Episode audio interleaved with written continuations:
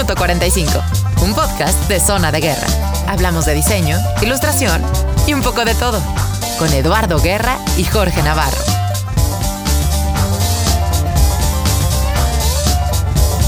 Pues bien, hola a todos, hola a quien esté escuchando, que se haya encontrado, ya sea por casualidad, por recomendación o por el puro gusto de estar navegando en el internet y viendo las opciones que tiene uno ahora como escucha. Eh, me presento, yo soy Eduardo Guerra y este es un sueño que estoy cumpliendo. Eh, antes que nada y antes de empezar a, conversar en este primer episodio, quiero eh, darle las gracias eh, de todo corazón a Teria Naya del Instituto de Periodismo José Ramón Fernández por las facilidades que me, que me da para, pues para poder echar a andar esta fiesta, ¿no? Es, muy raro que, que, una persona se da su casa para, para poder festejar. Y sin embargo, este, hay que decirlo, Tere, de todo corazón, eh, y sin mayor miramiento me dijo adelante, eh, lo cual le agradezco y le voy a estar agradecido eh, toda la vida porque como les estoy comentando, pues esto es parte de un sueño que hoy está viendo pues un poquito la luz y espero que, que sea por, por un tiempo en el cual nos podamos divertir mucho. Quiero darle también las gracias a Humberto Reyes, que está acá en los controles. Siempre quise decir esa frase, no sé por qué. Eh, pero bueno, está aquí con nosotros. Él está aquí dando rec, play y lo que le tenga que dar allá en, la consola. Honestamente, todo esto para mí es nuevo. Eh, nunca había participado yo como realizador de un programa de que en este caso pues, es, un, es un podcast. Eh, en radio nunca estuve. Tuve la oportunidad de ser entrevistado por dos muy buenos amigos, que son Iván Jiménez y Eric Estrada. Y bueno, más o menos con ellos había tenido un par de experiencias, pero nunca como realizador. Y, es algo que, que, desde chico había tenido como yo la, el deseo, las ganas de, de echar a andar. Eh, de hecho, yo pues, de chico jugaba mucho al, radio, jugaba mucho a que participaba y ponía mi música y este, contaba mis cosas. Con mi hermana, pues grabábamos nuestros cassettes, eh, que ahora es un dispositivo que es, eh, empieza a ser extraño para algunas generaciones. Jugaba con mi hermana nuestros cassettes y nos divertíamos haciendo esto, ¿no? Entonces, eh, siempre la comunicación ha sido parte de, de mi quehacer. Yo me incliné por la comunicación visual, que en unos minutos voy a empezar a platicar de qué va. Antes de ello, quiero darles la bienvenida formalmente a este podcast que se llama Minuto 45. Minuto 45 es un podcast donde tomamos como referencia al fútbol, pero no hablamos de fútbol. Sin embargo, la referencia está ahí. ¿Por qué es minuto 45? Eh, el minuto 45 tiene una referencia muy cercana a la edad que acabo de cumplir. Yo he pasado 26 de julio, cumplí 45 años. Hoy estamos eh, grabando, eh, si estoy bien, es 7 de septiembre. 6, 7 de septiembre. Me dice Humberto que sí es 7 de septiembre. Y eh, yo tuve siempre la visión de que cuando uno llega al minuto 45 o cuando uno llega a los 45 años, está cubriendo la mitad de su objetivo en este planeta. ¿Sí? Afortunadamente vengo de una familia muy longeva que me ha permitido eh, pues ver cómo mis abuelos eh, se despiden a una edad ya muy avanzada, ¿no? Cerca de los 90 años, 88, 87, rebasados incluso. Entonces, eh, a pesar de que el Consejo Nacional de Población nos indica que la edad en la que uno se despide en este país es aproximadamente a los 77 más o menos. Este es un promedio en los estados que se ven más favorecidos con una este, edad límite, digamos, ¿sí? Eh, pues yo, yo lo que me ha tocado vivir es que mis abuelos se despiden como a esa edad más o menos, ¿no? Aproximadamente al 90 y demás. Dada esta analogía, y yo siendo un, aficionado eh, quizá un poco en retiro del fútbol soccer, pues yo veía la relación de el 45 con la mitad, ¿no? Uno podría pensar que las bodas de oro son los 50 años, ¿no? La mitad es los 50. Sin embargo, es rara eh, la gente, las personas que pueden llegar a cumplir 100, ¿no? Normalmente uno llega a los 50 y hace una gran fiesta y demás. Yo tenía esta fiesta pensada en los 45 años, justo cuando llegara yo, pues la mitad de lo que pensaría estar en esta tierra. Ahora, si llego a los 90 y empiezo a cumplir 91, 92, y me sigo, pues estaría yo pensando en esta analogía que estoy viviendo tiempos extras, ¿no? O que el árbitro alargó un poquito el partido, o que a lo mejor nos vamos a la largue y que por alguna razón en la vida podría yo seguir jugando algunos minutos o algunos años más este, dentro de este bonito juego que es la vida. Eh, cuando yo tenía pensado eh, pues armar mi fiesta de, cumpleaños de 45 años, tenía ya una larga lista de gente con la que quería convivir, no me imaginaba una fiestota. Cuando cumplí 40, eh, invité a algunos amigos, pero por cuestión del tamaño de mi casa y demás, dije, bueno, vamos a hacer una, una fiesta un poquito menos ostentosa. Eh, pero cuando yo eh, tenía ya listo mi fiesta de 45 años, tenía una gran lista que yo veía y decía, eh, en unas pocas horas yo no voy a poder conversar lo que quiero conversar con todas estas personas que pues han sido protagonistas de mi vida en algún momento, ¿no? Mis jefes, mis compañeros de trabajo, mi familia, mis amigos, eh, incluso mis alumnos, gente con la que he convivido, clientes, etcétera, etcétera. Entonces me salió la idea de volver el minuto 45, la, la celebración de los 45 en este eh, sueño que hoy estoy llevando a la realidad, que es el podcast, que se llama Minuto 45. Entonces, Minuto 45 no es más que una analogía a la edad que estamos cumpliendo, a la edad en la que este, estoy yo disfrutando eh, eh, este medio tiempo. Y es también un pretexto en una gran fiesta personal que, este, pues que coincide con fechas en las que toda mi familia, mi esposa, mis dos hijas, vamos a llegar a una edad eh, pues de alguna manera a una edad clave, digamos, una edad, eh, por así decirlo, mi hija cumple 10 años, mi otra hija va a cumplir 15, eh, mi matrimonio llega a los 20 años, mi esposa llegará a los 45 años, entonces todo esto ocurrirá durante un año, entonces esa justificación también bien vale la pena mencionarla y decir que este podcast que estoy haciendo, que yo le decía a Tere, pues no es más que un capricho y vamos a ver hasta dónde llega este capricho, es simple y sencillamente una fiesta en la que estoy invitando a mis amigos y en la que estoy compartiéndola pues con toda la gente que se llegue a topar con este programa en algún momento.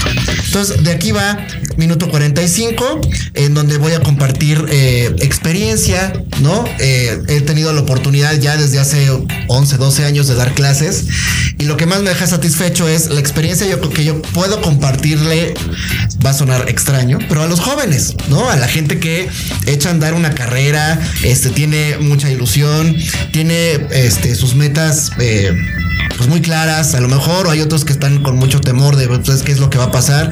A mi generación le ha tocado unos grandes cambios tecnológicos también podemos platicar de ello en unos momentos. Y, este, y esa experiencia, dejando a un lado la soberbia, que, para mí es una característica eh, pues desafortunada de la gente de este país, por lo menos, ¿no? Si uno se mete a Twitter, ve redes sociales y de repente ve conversaciones de las personas, puede darse cuenta de que muchas veces eh, una persona siente que tiene la verdad comprada y eso y eso pues no es cierto, ¿no? De hecho, qué mal sería que todos tuviéramos la razón. Decir este, palabras como perdóname, decir palabras como tienes razón, son tan difíciles de escuchar y tan difíciles de decir que tendríamos que hacernos el hábito de poder abrir los ojos, poder abrir los oídos y poder tener una conversación donde el otro tiene la razón y el otro nos puede dar algo de lo que aprender, ¿no? No importa su edad, no importa si es este un abuelo, si es el papá, si son mis hijas, eh, si es cualquier este muchacho o, chica a la que les dé yo clases, este, o mis buenos amigos con los que voy a estar platicando, ¿no? Entonces, de eso va minuto 45. Eh, em, ¿Quién soy yo? Eh, he tenido la fortuna de que me hagan un par de entrevistas en las que cuales puedo contar un poquito más o menos quién soy yo y qué es lo que hago. Tercer pretexto de este podcast, este, aparte de ser una fiesta y de estar hablando de una, una pausa, sí, como es el minuto 45, pues es hablar de lo que yo sé, que es el diseño. Sí, yo soy diseñador gráfico egresado de la Universidad Intercontinental en el 96. Y pues soy diseñador porque esa carrera fue la que me encontré como área de oportunidad para poder desarrollar lo que yo hago desde niño, que es dibujar. Eh, a muy temprana edad empecé yo a dibujar. Mi mamá encontró mis dibujos y me decía que si yo los calcaba. Y pues yo me sentía como, como ofendido, frustrado, porque pues yo decía, no es que yo no lo calqué, yo estoy dibujando por puro placer de hacerlo, ¿no? Yo, mis primeros dibujos eran de personajes de Disney, de Hanna Barbera, de los cómics, que yo leía cómics, eh, pues no pasa para una gente joven o adulta. Yo leía La Pequeña Lulú y leía Periquita, leía, creo que lo más eh, juvenil que, que leía era Archie, ¿no? Este en ese sentido, pues esas eran mis referencias que yo ilustraba y poco a poquito, pues como cualquier niño que tiene toda la imaginación del mundo y que no se siente limitado, pues dibujaba lo normal, casitas, paisajes, personajes, muñequitos, cosas y aventuras que después yo, eh, conviviendo con mi hermana, pues jugábamos ya con los juguetes y demás, como cualquier niño que lo hace, pero yo siempre tuve la inquietud y el gusto por dibujar. Eh, en vacaciones yo dibujaba, en mis ratos libres dibujaba, mi papá me llevaba hojas recicladas para poder dibujar. Eh, cuando yo tenía ratos de aburrimiento, lo que ponía, lo que me ponía a hacer era dibujar. Y así fue toda mi vida. Eh, mi primer acercamiento con el diseño gráfico fue de el director de mi escuela del kinder porque se la contó a mi mamá le dijo que le dijo a mi mamá que existía esa carrera eh, que ella era tomada como como como disciplina a raíz de los juegos del 68 que no tenían mucho de haber pasado. Este, yo nací en el 73, de ahí que esté cumpliendo ahora mi minuto 45. Em, pues posteriormente pasé primaria, secundaria y demás, como cualquier niño que tiene esa inquietud y esa suerte de dibujar, se acercaban este, algunos compañeros, me pedían que si les ilustraba la portada de sus, de sus cuadernos, eh, hacía yo las ilustraciones de mis apuntes, eh, curiosamente en el terremoto del 85 no dibujé mis apuntes y antes de irnos a la escuela recorté yo la portada de un libro de mi mamá. Mi mamá casi me pone este como campeón por estar eh, recortando libros. Eso lo podría yo haber dibujado. Lo, recuerdo muy bien porque eh, lo conversé esta mañana con mi hija recordando el temblor del 85 y me acuerdo mucho de esa anécdota. Pues en fin, siguió pasando el tiempo. En secundaria era el, el típico alumno que hace las, este, las caricaturas de, de los profesores, ¿no? Me divertía mucho pues, haciendo esa, esa actividad tan, tan divertida. Les ponía eh, globos de texto, les ponía, pues de repente ahí sus defectos o sus eh, eh, rasgos físicos un poquito más exagerados y lo compartía con mis, con mis amigos, pero si algo no hubo, honestamente, fue malicia. a lo mejor quizá con, con, un poco con mi maestro de matemáticas, que ojalá no me estés oyendo porque, porque a ti no te daría oportunidad de venir a mi minuto 45.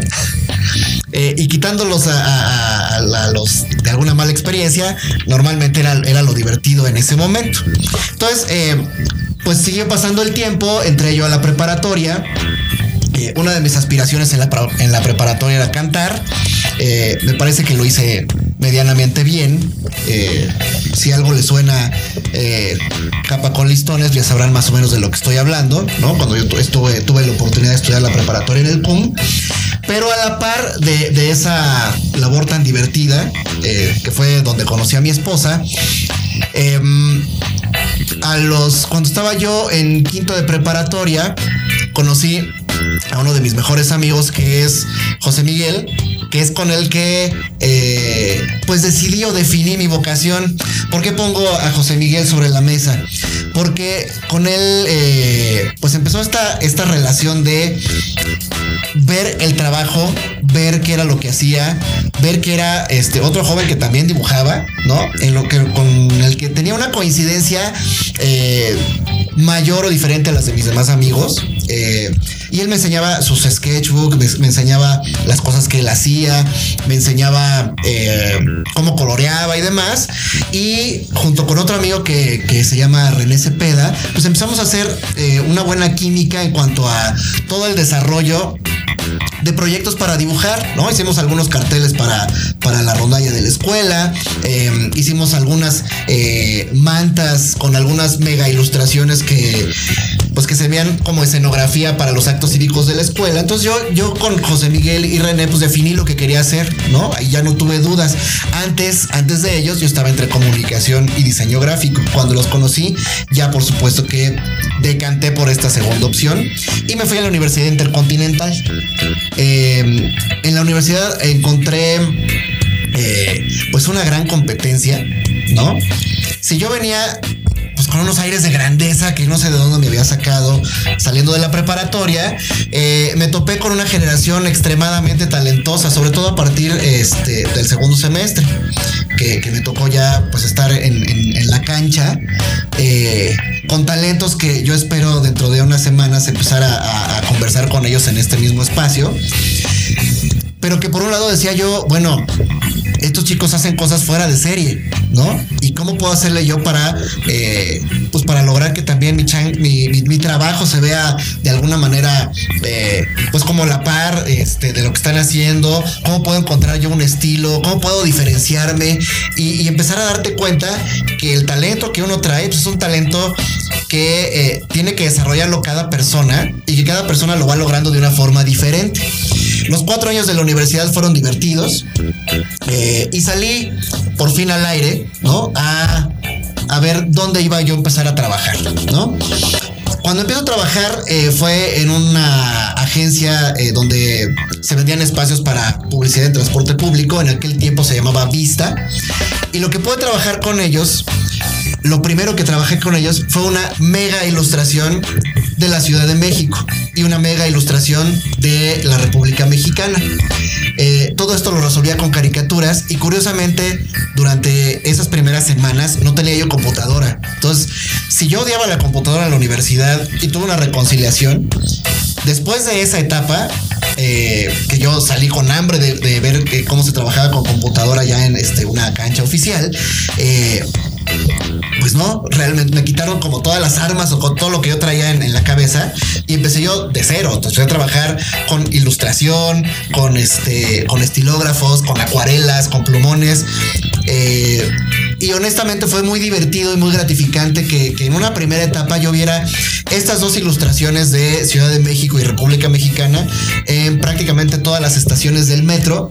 Eh, y que amigos de la preparatoria, amigos de la universidad, familia y demás, pues empezaron a reconocer mi trabajo a una, este, pues a pocos meses de haber empezado yo a trabajar, ¿no? Entonces, eh, pues esta parte fue eh, muy gratificante, fue muy divertida. Estuve yo trabajando y colaborando con la gente de Vista durante dos años, dos años y medio aproximadamente. Eh, en esa época fue cuando, cuando me casé, ¿no? En el año 98. Y fue cuando me empezó la inquietud de pues, ver este, qué más podía darle yo a esta, esta profesión, ¿no? Y qué más me podía dar la profesión a mí, cómo podríamos convivir. Eh, tomé la decisión en el 99 de separarme de, eh, de vista. Me fui unos meses a un despacho muy chiquitito donde hacemos empaques. Un despacho muy chiquitito que, que si hay, hay, que decirlo, el despacho existe todavía y me parece que, que ha cobrado eh, pues mucha mayor relevancia. Yo lo que hice en aquel entonces era empaques para Navisco, pero había algo del ambiente de trabajo con el cual pues no me sentía identificado, me sentía yo un tanto solo y un tanto desesperado. ¿Por qué? Porque si en vista tenía yo muy buenos compañeros, eh, pues acá eh, los compañeros eran un nicho más pequeño, no lograba yo encajar, no lograba una, una, este, una buena comunicación con el que era, era mi jefe y este, y no, honestamente no fue un trabajo donde estaba yo contento. Hasta que un día regreso a, la casa de ustedes y me dice mi esposa, hay una oportunidad en TV Azteca, eh, no sé si conoces a alguien. Y le respondo, sí, yo conozco a alguien, que soy yo. Tengo muchas ganas de, salirme de ahí. Oye, pero llevas dos meses, pues qué onda, de qué se trata, no sé qué. ¿sabes qué? Eh, no es un lugar donde me sienta a gusto, eh, tengo muchas ganas de moverme y si está esta oportunidad, pues, pues quiero ver, ¿no? Entonces, en abril del 99, bueno, más bien debe haber sido marzo porque estoy adelantando un poquito la historia. En marzo del 99 eh, me citan a TV Azteca eh, para hacer una prueba. Fue entonces que, pues, que hice algunos eh, movimientos ahí en el trabajo. Ojalá no me estés escuchando, antiguo jefe, porque sabes que te mentí, que mi coche no estaba descompuesto. Me fui a mi antiguo, este, digo, me fui a, a TV Azteca a hacer mi prueba y estuve trabajando durante toda la mañana bajo las órdenes del señor Jorge Navarro, eh, que me puso ahí algunas probillas, ¿no? Por alguna razón que no acabo de entender, eh, él vio como en, la resolución del problema que me puso, se me puso a trabajar en una computadora que no tenía cargado una fuente que la otra computadora sí tenía y como yo estaba medio verde son, mi solución fue moverme de computadora, hacer algunos este, ajustes ahí en los programas y demás y sacar el problema adelante. Ese pequeño detalle fue lo que hizo que Jorge tomara la decisión de que, pues de alguna manera yo era el bueno. Entonces, eh, algún par de días después se comunicó a, mi casa y me da la gran noticia de que era el elegido y que iba a poder trabajar en, TV Azteca en el departamento de promoción e imagen. Entonces, eh, trabajé yo muy a gusto ahí en el departamento de promoción e imagen durante dos años. Y durante dos años tuve una genial relación, no solo con Jorge, sino con la gente que estaba, con la gente que llegó y con la gente que se fue. Porque eh, afortunadamente lo que he conseguido yo eh, en los distintos trabajos en donde he estado, pues no es eh, otra cosa que poder hacer una buena relación y poder extender y extender y extender la gran familia que afortunadamente a mi minuto 45 puedo, puedo tener, puedo disfrutar y puedo compartir con ellos pues la alegría de, este, de estar vivo, de estar en esta cancha y dedicarme a lo que más me gusta, que es lo que he hecho durante toda la vida. Entonces, em, quiero empezar a conversar en este primer episodio con mi ex jefe, con eh, mi ex socio y con él ahora eh, gran, gran, gran amigo que es Jorge Navarro. Jorge. Lalo, muchísimas gracias. Este, pues me quedé mudo de la emoción, pero todo lo que dijiste me ha hecho reír mucho. No porque sea, pero muchas anécdotas compartidas están ahí. Entonces, pues gracias por la invitación. Muchísimo gusto. Y pues empecemos a vivir la segunda mitad del minuto 45.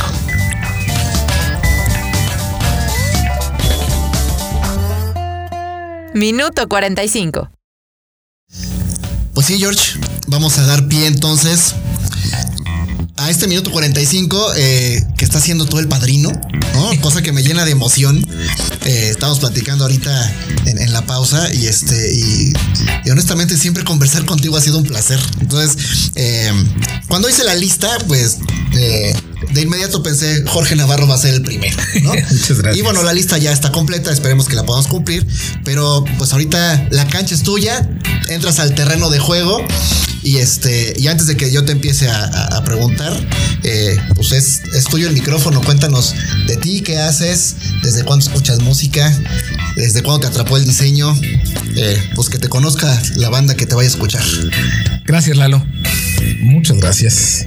Y bueno, en mi segundo tiempo, porque yo ya pasé de los 45 años, eh, pues les voy a hacer un breve breve descripción de mi biografía. Soy capitalino, nací en la Ciudad de México en 1971. Crecí en la colonia Roma toda mi vida hasta los 14 años que fui expulsado por el terremoto del 85. Entonces, grosso modo, uh, emigramos a Veracruz y luego regresé a la Ciudad de México.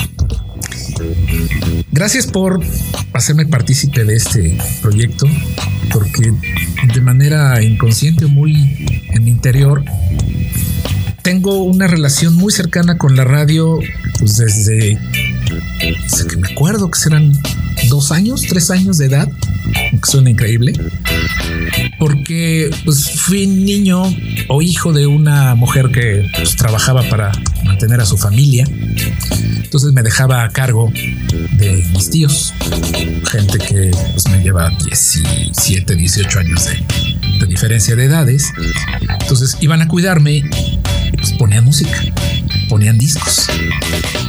Entonces, la primera canción que recuerdo de infancia era de un cantante irlandés, creo que es Silver Sullivan, que cantaba Estoy solo otra vez, que como nota curiosa, resulta había una pues, no sé, como un tabú con esa canción, porque pensaba que era una canción de un pedófilo, pero no el cuate solo se, le estaba cantando a su sobrina, una niña que veía crecer y pues cuando la niña creció, pues ya no pelaba al tío. Entonces la niña se iba con los muchachos. Entonces, bueno, recuerdo esa canción. y algunas otras más de los Creedence y música que ponían mis tíos. Pero mi primer gran acercamiento con la radio fue con un aparato pequeñito, radio portátil Sony, donde el audífono solo tenía un canal. Entonces escuchabas en monaural. Entonces descubrí la posibilidad de darle vuelta al dial y escuchar lo que te gustara. como no tenía alguna limitación de no escuches eso, y afortunadamente no existía el reggaetón, pues pude nutrirme de lo que había en la frecuencia en 1974, 75. Entonces, bueno, esos fueron mis acercamientos con la radio. Por supuesto que pasé por la radio infantil, escuchaba programas sabatinos infantiles, pero pues ya tenía sembrada la semilla de la música, preferentemente en inglés, porque las letras en español no me gustaba, digo, en inglés confieso que no entendía absolutamente nada. A la fecha entiendo poco, pero algo. Pero las letras en español, si bien recuerdo algunas canciones clásicas de esas épocas, no me gustaban o no me gustaba la instrumentación o bueno, de niño también eh, mi madre tuvo a bien inscribirme a unas clases de apreciación musical en la sala Chopin, allí en Álvaro Obregón. Entonces, eso creo que me ayudó a afinar un poco el oído y escuchar la música con sus sonidos, sus silencios y su las capas que se van tejiendo una y otra. Bueno, me gustó. Entonces, ya que había superado la etapa del radio, pues mi mamá se allegó una radio y como todos, los que crecimos en esa época, por supuesto que rezabas que el locutor no hablara en el principio, en el final de la canción y en la parte del medio. Yo tenía un placer culpable ahí, que al contrario me gustaba pescar al locutor en el intro de las canciones. No me preguntes por qué. Bueno, después en eso, pues te vas haciendo de tus locutores favoritos. Entonces, bueno, algunos los vas tolerando. Entonces, pues crecí pues con Radio Capital y con Stereo Rey y bueno, estaciones para papás en aquel entonces como Radio Chapultepec o 620 cosas de ese tipo y la infaltable hora nacional, bueno, la hora, la hora exacta. Ah, la Bueno, cuando ibas corriendo a la escuela. Pero bueno, entonces empecé a, a construir mis cassettes de audio con la música que a mí me gustaba. Y cuando yo escuchaba la música de los vecinos que ponían a todo volumen algunas mujeres canciones de dolor y despecho. Camilo sé esto y Los Ángeles negros, porque no los azules. Ajá. Y bueno, pues los sí, pues la música de esa época, José José y todas esas cosas que a mucha gente le gustan, a mí no me gustaban. No me gustaba Juan Gabriel, no me gustaba pues esas canciones que sí llevo en la memoria, pero no es algo que podrías encontrar en mi biblioteca personal. Entonces, pues bueno, llega el 85 y recuerdo que en aquella época, bueno, en el 83, yo había recibido una beca académica, un pequeño ingreso que te permitía continuar tus estudios o te ayudaba para eso. Pero Jorge utilizó ese dinero para ir a comprar discos a la discoteca o la tienda que yo conocía con discos que en aquel entonces era Samors. No había muchas. Ok, ok porque digo, tenía yo 11, 12 años. Pero los dos discos que compré esa primera vez, aparte de los que mi mamá me compraba en el súper, fueron el de Tears for Fears, el segundo disco, el Songs from the Big Chair. Ok. Y cuya canción. Cuya canción, era... dos sencillos. Ok. Shout y Everybody Wants to Rule the World. Ok. Cuando fue el terremoto, una de esas canciones estaba sonando en la radio. Entonces es una canción que mi madre, que afortunadamente estaba en la casa cuando tuvo este fenómeno, entonces la llevamos en la memoria. De esa canción sonaba mientras el terremoto del 85. Wow. Y bueno, me compré ese álbum y uno de un grupo, los dos ingleses. El, el segundo grupo era de un llamado One Chunk Dance Hall Days de tiempos de baile de salón, así le pusieron. Y bueno, nos salimos expulsados a provincia y a mi madre la reubican en Veracruz. Entonces llega, eh, llega Jorge con su familia a Veracruz y me di cuenta que Veracruz era un lugar que estaba atrasadísimo en cuestiones musicales. Entonces, lo que yo escuchaba ahí tenía dos o tres meses que había escuchado en la Ciudad de México y no había manera de, bueno, no tenía yo los medios para estar actualizado. Sí, no había radio. No había forma de escuchar las estaciones de la Ciudad de México. Exactamente. Remotamente podías escuchar, dicen, a mí rara vez me pasó, podías escuchar eh, las ondas cristianas pasar a través de los volcanes, pero pues, la sierra y todo esto, pues la señal difícilmente llegaba al estado de Veracruz. Entonces, yo soñaba con pues, una antena muy potente o una extensión eléctrica que me permitiera escuchar la música que se programaba en la Ciudad de México. Bueno, entonces pues migro a Veracruz y en los cinco años que vivía allá, en los periodos vacacionales, yo regresaba a la Ciudad de México y escuchaba pues la música, bueno, las estaciones de aquel entonces estaba Rock 101 y WFM. Seguía escuchando algunas otras, pero bueno, venía yo a la ciudad, me grababa mis cassettes y regresaba Veracruz. Entonces,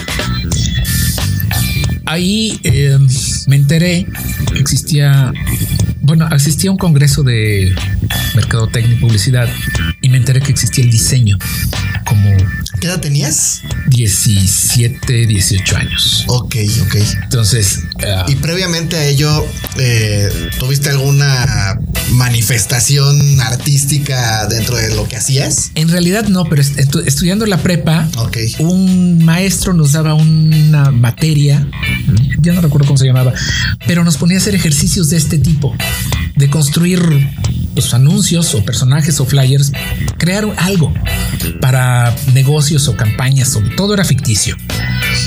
Incluso recuerdo que él dijo que Gloria Trevi, llegaría lejos cuando apenas empezaba. Mira, estaba adelantado. estaba adelantado. Era un visionario. Exactamente. Entonces vi el anuncio de este pues, congreso y me interesó.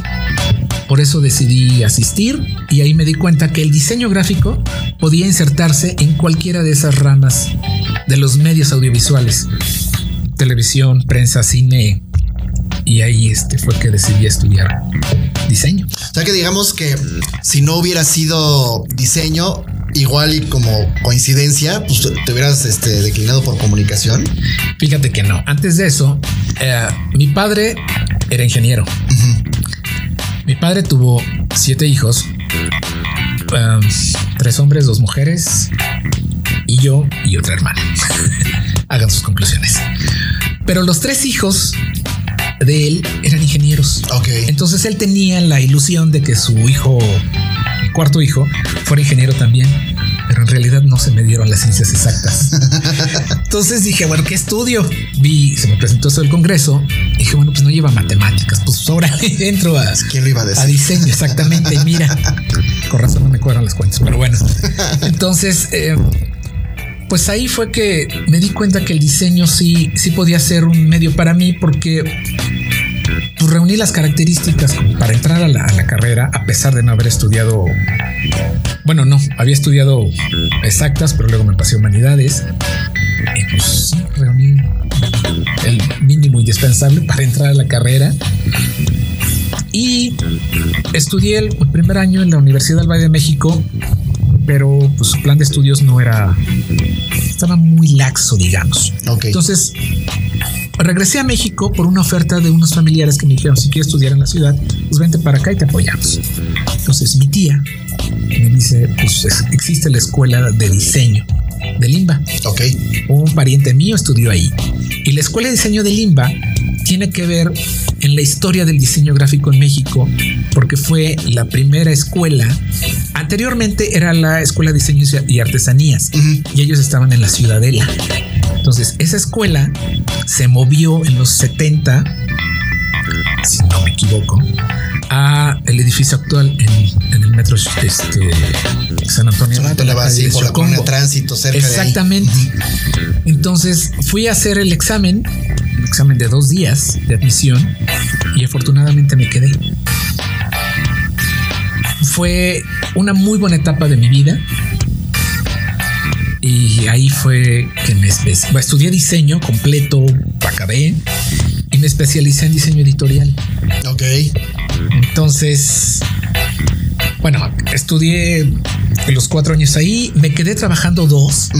Ahí mismo en el IMBA. Ahí mismo en el en- abrieron la unidad de posgrado de la escuela de diseño, entonces empezaron a ofrecer cursos. Y en ese entonces, por cosas maravillosas, llega una, la que era mi jefa, Margarita Landazuri, y me dice, oye, necesitan a un diseñador en TV Azteca. ¿Te interesa? Pues sí. Habla este número. Marco por teléfono y me contesta una de tus probables invitadas, Linda García Dueñas, y me dice, pues muy bien, vas a tener que hablar con Jaime Pontones. Jaime Pontones, para quienes no lo conocen, fue un locutor de radio, creo que está teniendo cierto resurgimiento, de la estación Rock 101. Entonces dije, Cuando escuchas el nombre de Jaime Pontones, Pontones, dije, bueno, si no me contrata, por lo menos ya lo conocí. Entonces fui con él, platicamos y me dijo, pues vente a prueba una semana. Hijo. Y dije en la torre, si a ti te costó trabajo un día, una semana para mí fue como le hago. pero estabas emocionado. Sí, claro, porque me dijo, pues sí, te vamos a, pero vente una semana a prueba, ¿no? Entonces me quedé. Afortunadamente me quedé casi tres años en Azteca, Ahora, ahí estamos hablando del año 97, 97. 1997. Y bueno, en, en ese inter, pues en la música te había los Walkman. Podías escuchar música de los trayectos de tu casa a la universidad o en el coche o en el microbús. Sí, había microbuses. Sí, sí, sí. o las pecerdas. y bueno, en las noches de desvelo del diseño, pues la música es tu gran compañera, sin que son eslogan. Ok. Entonces, pues así fue mi acompañamiento de Tu trabajo, diseño musical, musical y el vínculo que tiene para ti la música con el diseño. con el diseño. ¿no? Eh, yo ya no lo conté hace rato, eh, pero cuando yo conocí a Jorge, eh, pues estaba ahí en la oficina la grabadora y, y la música y demás, eh, cosa que es como normal, ¿no? En cualquier oficina que se dedica a estas disciplinas. Cuando yo entro a trabajar, o sea, yo lo conocí en mi examen de admisión azteca. Cuando yo entro a trabajar, mi primer, segundo día y demás, eh, en aquel tiempo escuchábamos cassettes. ¿no? claro. Eran los discos y eran los cassettes. Ya, ya el, el CD pues, tenía un rato de estar este, En el mercado. pues, en el mercado. Sí. Pero Jorge tenía un cassette que le encantaba poner. Y que si yo, yo tuviera que usar eh, música para hacer un soundtrack de, de Jorge, sería el cassette japonés de, no sé si la pronunciación será correcta, pero es Nemi Amuro o Neimi Amuro, que es una, una cantante que estaba leyendo ayer que tiene 40 años.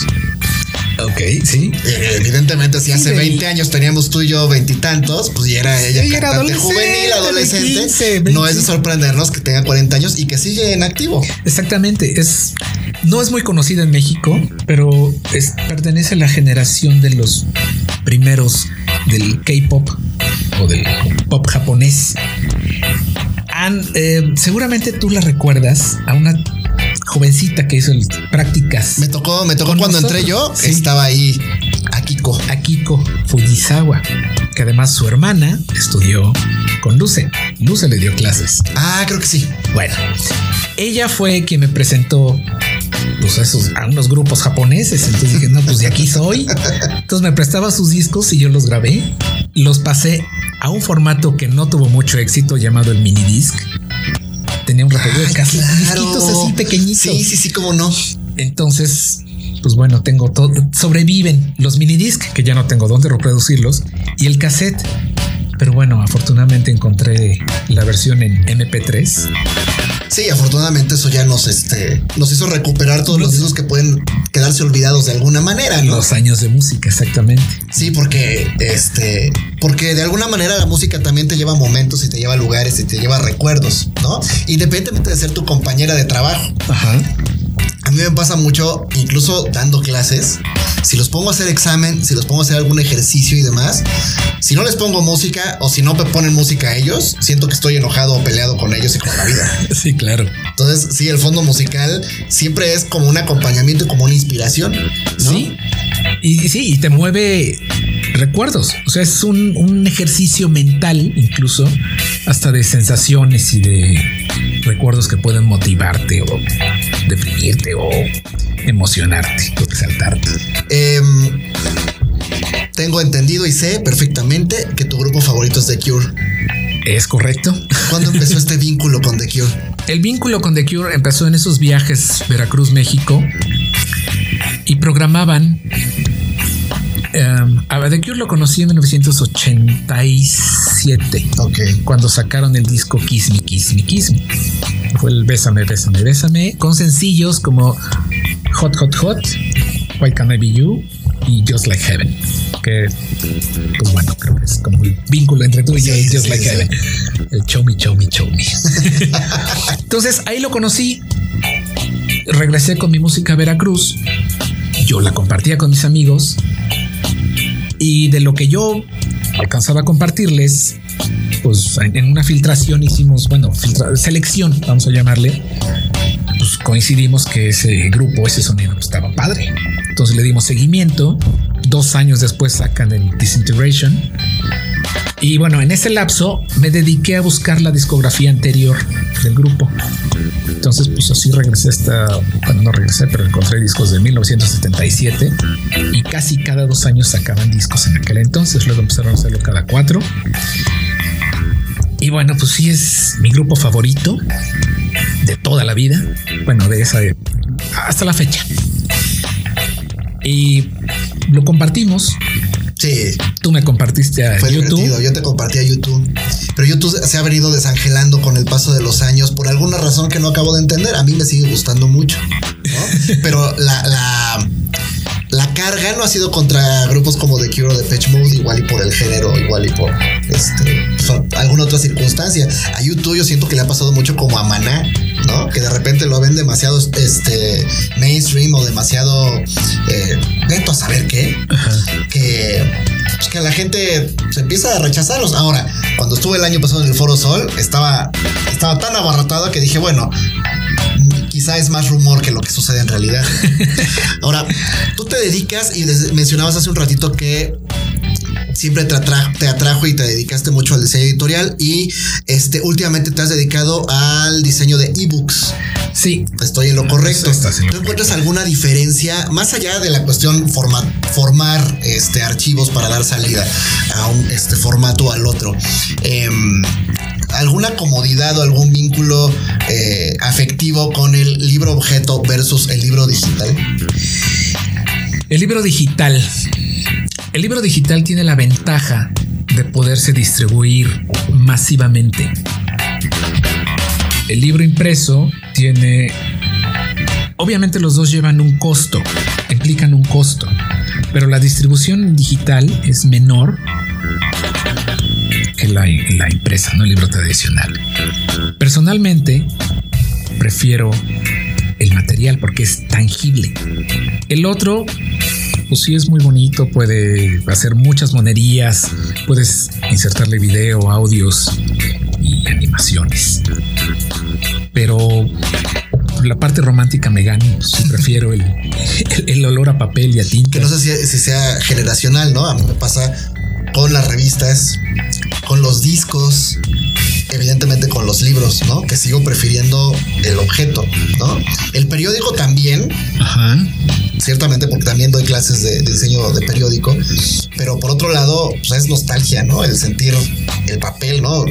Ya prácticamente, si tú preguntas a alguno de los, de los chicos, este, cuando doy clase por lo menos, pues ya no hay ningún papá que se sienta, se recline y agita el periódico para leerlo, ¿no? Y tú agarras la sección de los monitos, los Bueno, era la sección que me fascinaba, Sí, ¿no? claro. Porque pues esa, vaya, es clara referencia, ¿no? Em, entonces, el papel de la música en tu chamba pues siempre ha sido vital, o sea, es como un compañero de trabajo. ¿no? Sí, exactamente. ¿Tienes alguna portada, algún diseño de portada que te haya, este, que te haya marcado, que te guste, que sea tu favorito? Sí. siendo niño y sin conocer mucho de, géneros musicales y además, eh, pues, yo no visité muchas en mi infancia, pubertad, no visité muchas tiendas musicales. Entonces, em, pues ya siendo adolescente y universitario, empecé a recorrer las tiendas que recomendaban en la radio. Entonces iba a Abediscos. Abediscos, Tiber 100. Tiber 100. o bueno, Mix Up cuando empezaba, pero bueno, no era. Sorba te tocó. Sorba me tocó en Perisur. Y sí, visité tiendas, pero la portada que más recuerdo y más icónica, pues es la de Boys Don't Cry de The Cure, el sencillo. Ok. Con el señor Smith de espaldas, con su guitarra. Y otra que tengo gratos recuerdos es la del disco de Alan Parsons, el Eye in the Sky, in the Sky. Entonces, pues son mis portadas favoritas. Y además, con eso del diseño y la. Te voy a comentar. Hay algunos diseñadores que recuerdo que fueron diseñadores y se convirtieron en músicos, algunos actores. Ah, sí, claro. Entonces tenemos a Freddie Mercury, a David Bowie, y a un actor que falleció, me caía muy bien, Alan Rickman, okay. que fuera, tenía un personaje en Harry Potter, no recuerdo cuál, fueron diseñadores. Y bueno, un músico que sigue vigente de los Rolling Stones, que estudió pintura, Ronnie Good, si mal no recuerdo, y pues pinta, pero además roquea con los Rolling Stones. También el, el vocalista de Café Tacuba, cuyo nombre se me acaba de escapar, su nombre real. Ay, sí. Sí, ya sé quién. Sí, tenemos esta pausa incómoda porque no nos acordamos ninguno de los dos. Muy bien. Este, no sé cómo vamos de tiempo porque se supone que el formato es de 45 minutos. Entonces, eh, estamos muy cerca de llegar a ese famoso tiempo que agrega el árbitro. ¿no? Que aquí depende de lo que se quiera extender el árbitro, pues va a decir, juguemos unos cinco minutos, cuatro minutos. Normalmente en el fútbol eh, esto implica eh, terror para un equipo y impaciencia para el otro equipo. Te quiero preguntar, George, antes de, cerrar este, este primer episodio, ¿te gusta algún deporte? Sí. Um, el fútbol no, perdón. No pidas perdón, no porque en mis, obligado. Espérame, te voy a decir porque en mis en la infancia yo pedía llévenme al parque, espérate a que acabe el partido y no era un partido, a veces eran dos. Entonces no te llevaban. Entonces no esperabas 45 minutos, esperabas como mm, horas, horas y horas. 180 minutos y luego no, pues ya va a llover, no, pues ya para qué vamos, ¿no? Entonces, pero practiqué ciclismo de montaña y el béisbol me gusta. Ok. ¿Le vas a algún equipo en particular? A los Astros de Houston. Ok. Que no habían ganado nada hasta el año pasado, pero los sigo en Facebook y ver los patazos que pegan. Pues qué maravilla de equipo. Digo, no es tan conocido, ni tan grande, ni tan. Pero. Pero si no te andan buleando, mano. Exactamente. Yo le voy a, los este, Royals de Kansas City y pues también yo vivo una vida muy feliz, ¿no? Nadie se mete conmigo. Qué, mayor este, felicidad. Muy bien. Pues George, eh, ha sido un gusto, ¿no? Esta, esta primera aventura, esta primera experiencia. Y como yo te decía hace un rato, no, no, este, no quiero dejar pasar la oportunidad de, darte las gracias por ser el padrino. Eh, y por ser un poco más allá que eso, porque además de, tenerte mucha estima, eh, de, ser un, gran, gran, gran amigo, eh, pues en algún momento fuimos socios, ¿no? Es correcto, sí. Y, eh, que, esta sociedad la platicaremos en algún momento posterior. Pero, em, pues así como te invité para ser el padrino, y en su momento, y tú ya lo sabes, nada más es ahora decirlo con el micrófono, pues te invito a que tú seas mi dupla en este proyecto. ¿No? Eh, sé que estás contento con ello, sé que, ambos estamos cumpliendo un sueño, que ambos estamos, pues digamos como de fiesta, ¿no? Entonces, este, pues, solo, quiera, solo este, quería hacerlo de forma oficial. Jorge y yo vamos a estar eh, juntos en, esta aventura, el tiempo que tenga que durar, eh, el tiempo que, nos quieran escuchar, las escuchas que sean, y pues vamos a ver hasta dónde llega este, este barco, ¿no? Y a, ver a qué puerto llega, pero quiero darte las gracias porque el entusiasmo que me, que me demostraste hace ocho días que lo platicamos, lo valoro mucho, como he valorado toda la vida de la amistad que tenemos. Muchas gracias. Seremos los campeones de este de esta copa. Muy bien. Pues vamos a ver dónde nos lleva este, este minuto 45. Por lo pronto, eh, damos las gracias a quien haya escuchado este primer episodio. Eh, mucho gusto a los que no teníamos el, gusto de conocer. ya nos conocen un poquito más. Y durante las siguientes semanas, meses, lo que, lo que nos lleve esto, pues tendremos la oportunidad de ir conociendo el minuto, el minuto, perdón, 45 de, eh, pues de toda la gente que quiera venir a ocupar aquí este espacio y a conversar con nosotros. Muchas gracias y estamos Muchas listos para la siguiente. Gracias, hasta luego.